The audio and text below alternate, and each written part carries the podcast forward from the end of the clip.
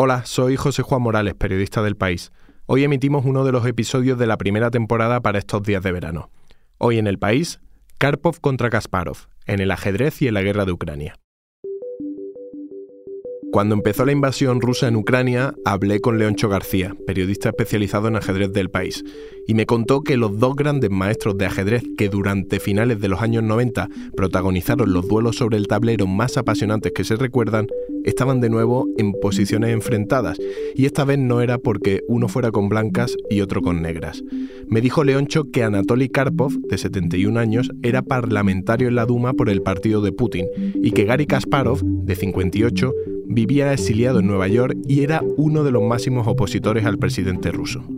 Presenta Ana Fuentes.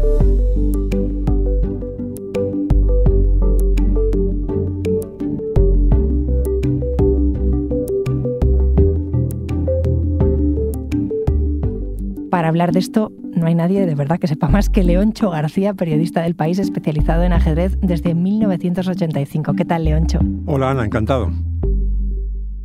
¿Por qué tiene sentido que hablemos hoy tú y yo de Karpov y de Kasparov en medio de la guerra de Ucrania? Porque siempre mientras duró la Unión Soviética eran dos símbolos de dos formas totalmente opuestas de entender la vida en el país más grande del mundo cuando empezaba a caerse a pedazos y porque desde entonces han seguido en polos opuestos desde el punto de vista político e ideológico. Hazme una ficha rápida. ¿Quiénes son Anatoly Karpov y Gary Kasparov? ¿De dónde vienen? Karpov era un niño prodigio del ajedrez, era hijo de un obrero en los Urales. Digamos, es un producto del régimen comunista, acostumbrado a que todo se lo den hecho, porque él era un héroe nacional y por tanto estaba súper mimado. Kasparov es justo todo lo contrario.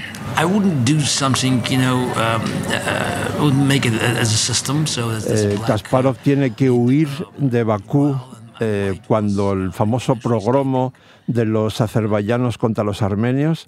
Él es de madre armenia y de padre judío, también superdotado para el ajedrez que va a tener una ascensión tremenda y que además va a erigirse como el embajador de la perestroika, o sea, con el símbolo completamente opuesto al de Karpov en la lucha entre la vieja guardia comunista y el espíritu renovador de Mikhail Gorbachev.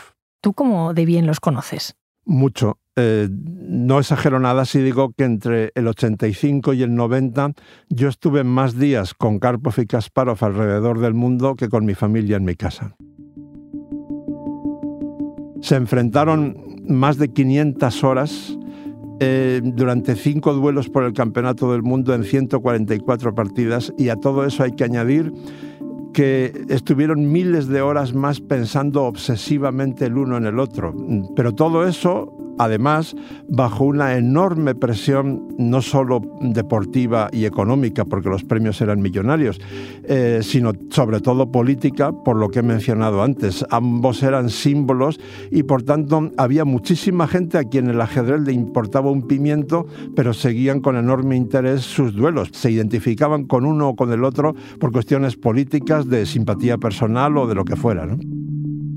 ¿Tú dónde empezarías eh, el recorrido histórico para explicar lo que pudo ser el ajedrez en las tensiones Occidente-Unión Soviética? Sin duda alguna, en 1972 eh, no podía haber nada más simbólico en plena Guerra Fría, eh, cuando el botón rojo, supongamos que fuera rojo, de la guerra nuclear estuvo a punto de ser pulsado varias veces. ¿Qué podía haber más simbólico que un duelo por el Campeonato del Mundo de ajedrez entre el campeón del mundo soviético, Boris Spassky, un héroe nacional, y un estadounidense autodidacta, rebelde, excéntrico como Bobby Fischer. Spassky is pacing, he's nervous and wait, here comes Fischer coming on the stage saying that he was caught in traffic. La Unión Soviética era el país más grande del mundo, tenía 287 millones de habitantes, de los cuales 5 millones eran ajedrecistas federados y 50 millones practicaban el ajedrez de forma esporádica.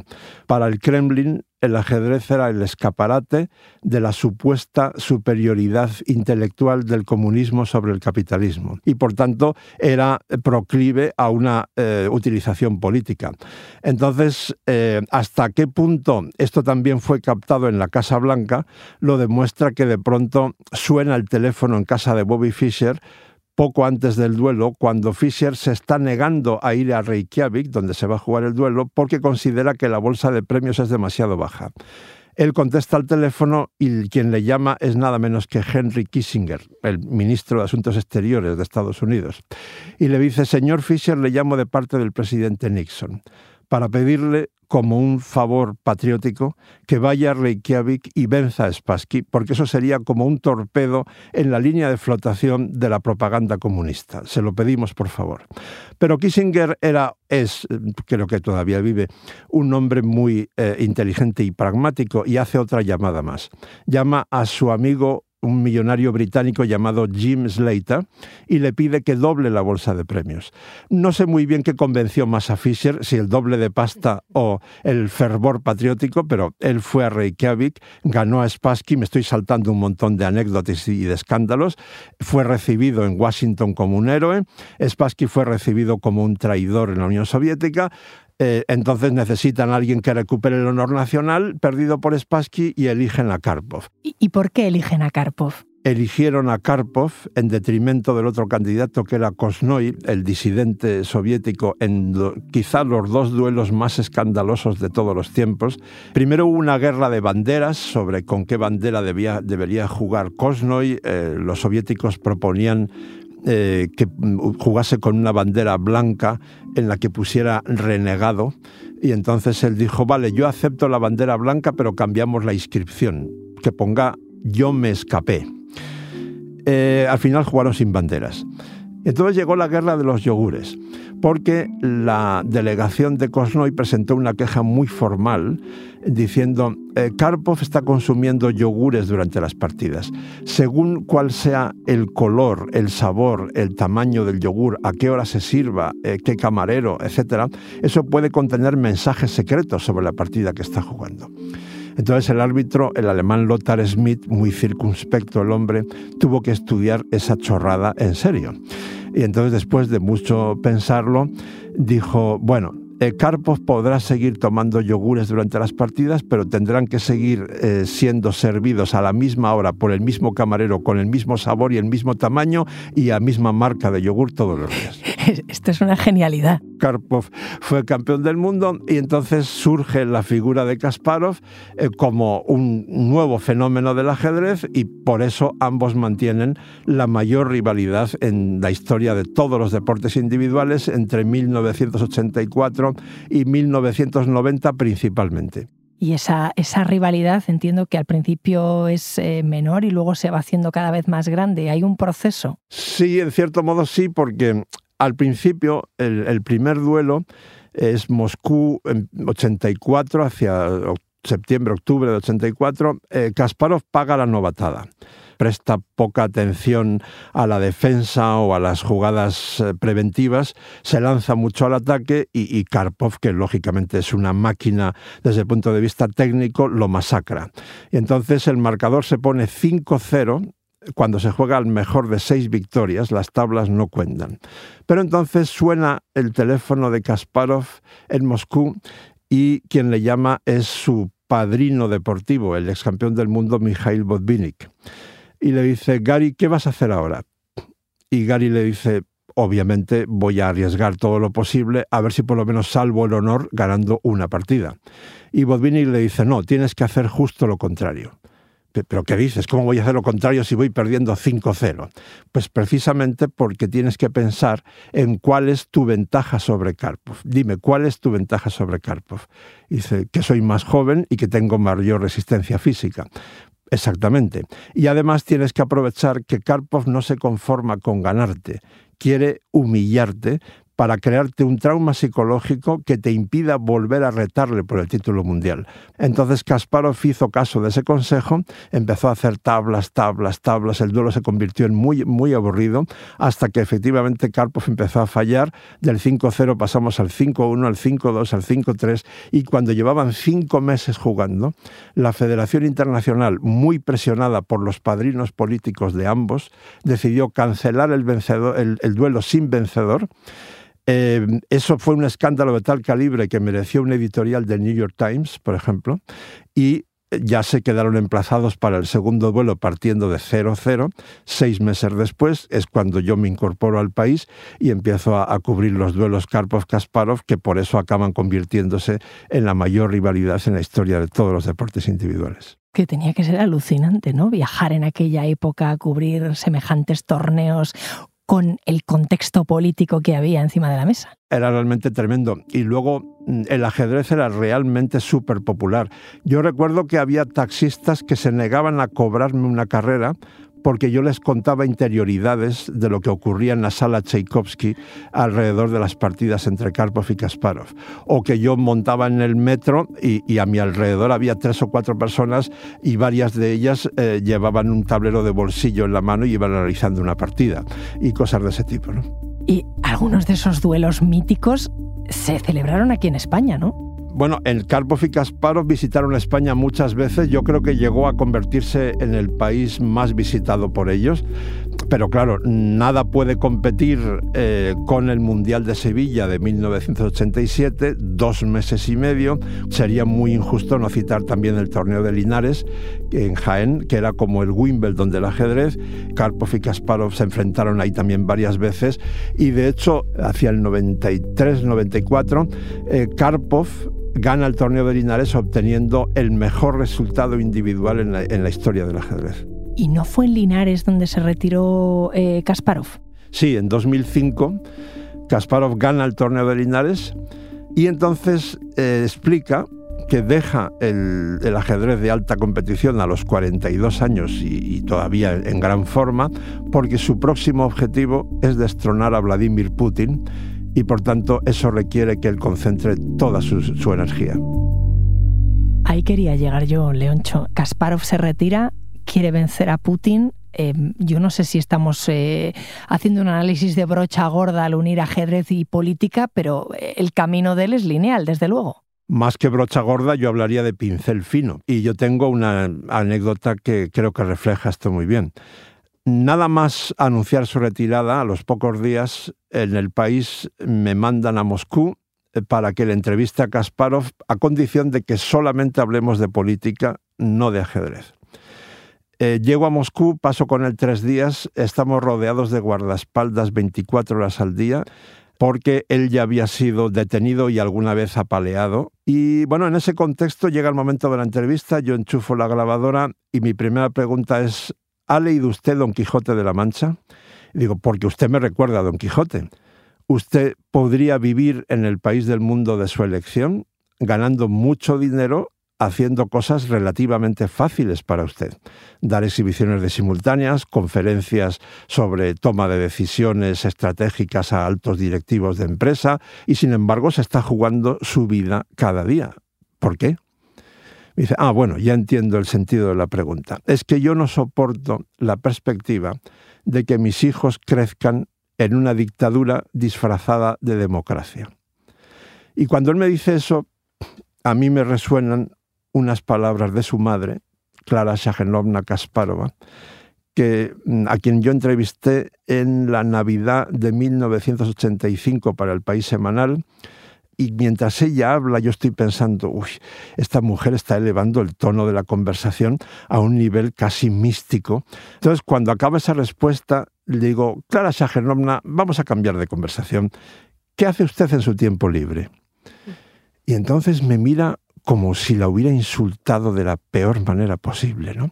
Dice, ¿tiempo libre? Usted no entiende nada.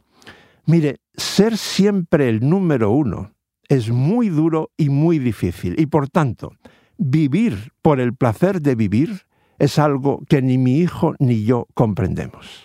Es tremendo, es poético, pero es durísimo. Eso es una de las frases más dramáticas que yo he escuchado y bueno, creo que Clara Shagenovna fue una de las personas más duras que yo he conocido. Me contabas antes que Kasparov iba con guardaespaldas, pero aún así por el hecho de ser tan famoso, un símbolo nacional, parece que se podía permitir criticar a Putin eh, hasta cierto punto, ¿no? Hasta, bueno, que cruzó una línea roja y tuvo que exiliarse. Es probable que tengas razón, eh, pero con matices. Em, en primer lugar, yo añadiría al hecho de su fama, añadiría su convicción, por influencia de su madre, de que en su vida solo caben los objetivos grandiosos. Es decir, los diferentes objetivos a lo largo de la vida de Kasparov son, primero, nada menos que destronar al superhéroe nacional Anatoly Karpov, convirtiéndose en el campeón del mundo más joven de todos los tiempos. Después eh, agarra el estandarte del género humano contra las computadoras. Sus famosos duelos contra la máquina Deep Blue de IBM, 1996 el que gana y 1997 el que pierde. Eh, bueno, luego se convierte en el número uno del mundo durante 20 años consecutivos. Nadie ha conseguido eso después de él todavía. Y ya cuando se retira decide destronar a Vladimir Putin. Entonces su vida solo es comprensible si hay objetivos grandiosos. Y luego, bueno, es probablemente cierto que si no hubiera sido tan admirado como deportista, tal vez ahora estuviera muerto, porque él se presenta ah, como candidato a las elecciones presidenciales en 2007, pero en plena campaña electoral retira su candidatura porque ve que no tiene nada que hacer, porque, como sabes, eh, todos los medios de comunicación eh, contrarios o mínimamente disidentes con Putin están o prohibidos o perseguidos o muy presionados en Rusia. Pero después, hacia 2012, podríamos decir que los tres líderes opositores de Putin más populares son Boris Nemtsov, Alexei Navalny y Gary Kasparov. Boris Nemtsov es asesinado en 2015. Navalny ha sido envenenado y ahora está encarcelado a la espera de juicios y le pueden caer no sé cuántos años. Kasparov, cuando le avisan de que su vida corre peligro en Moscú, decide, a pesar de que deja a su madre en Moscú, decide marcharse con su esposa e hijos a Nueva York en 2013. Y es probable que eso salve su vida. ¿Sobre la invasión de Ucrania se ha pronunciado? Kasparov publica un libro en 2015 que se titula The Winter is Coming, llega el invierno, Ahí hace un análisis pormenorizado de la situación de Rusia en general y específicamente de la personalidad de Vladimir Putin. Y él dice, entre otras cosas, en ese momento, en 2015, el principal peligro para la humanidad ya no es el terrorismo islámico, se llama Vladimir Putin.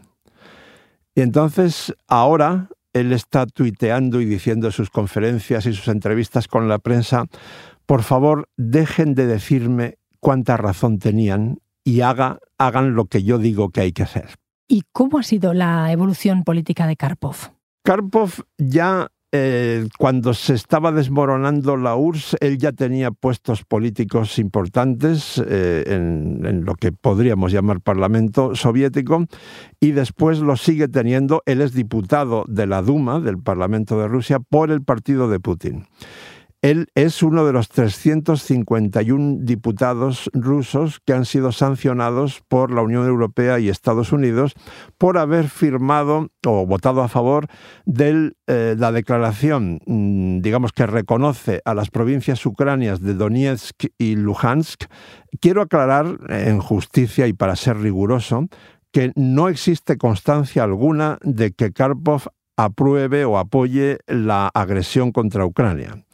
Eh, además, a mí me sorprendería que lo hiciese. Y recuerdo mi segunda entrevista con Karpov para el país, eh, noviembre del 85 en Lucerna, Suiza, y él me dice, no entiendo por qué las guerras se dirimen entre ejércitos, porque deberían dirimirse entre los mejores ajedrecistas de los dos países en litigio. Eso ahorraría un montón de muertes, de sufrimiento y de destrucción alguien que piensa así difícilmente puede apoyar una agresión contra un país hermano como Ucrania, que para cualquier ciudadano ruso es algo sentimentalmente muy potente. ¿no? tú que tienes tanta relación con Rusia, ¿por qué crees que tanta gente como Karpov apoya a Putin, o al menos lo apoyaba antes de, la invasión de Ucrania? Creo que quien mejor ha explicado esto eh, fue un escritor francés, Arthur Larue. Yo publiqué una reseña sobre su última novela, La Diagonal Alequine. Eh, la, acabamos hablando de Putin. Y entonces él dice, lo que la mayoría de los ciudadanos rusos valoran en un líder no es tanto que sea justo como que sea fuerte.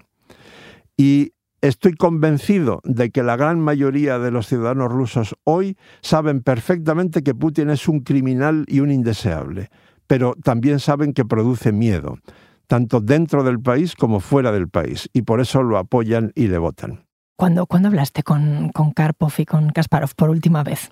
Con Karpov estuve varios días en Vigo a finales de septiembre.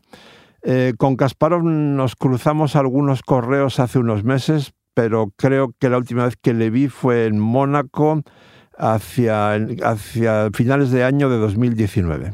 Bueno, ya por último, porque hemos hablado de una rivalidad deportiva y también política, pero personalmente, ¿cómo se llevan? Hay amor y odio, eh, o lo hubo, durante su rivalidad entre el 84 y el 90 yo escribí varias veces que se odiaban tanto como se necesitaban, porque el uno sin el otro no hubieran podido ser tan grandes en el mundo del deporte, ¿no? Eh, pero hay una anécdota que ahorra muchos comentarios sobre su relación. Eh, cuando en una de las veces que detienen a Kasparov eh, y que pasa varios días en comisaría, Karpov va a visitarle. No le dejan verle pero le deja unas revistas de ajedrez. O sea que hay por lo menos un gran respeto mutuo. Leoncho, me ha encantado la charla. Muchísimas gracias. Ha sido un placer también para mí. He estado muy a gusto. Gracias.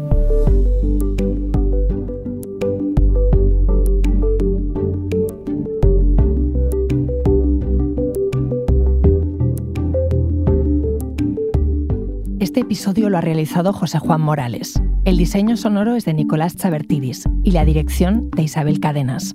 Yo soy Ana Fuentes y esto ha sido Hoy en el País. De lunes a viernes volvemos con más historias. Gracias por escuchar.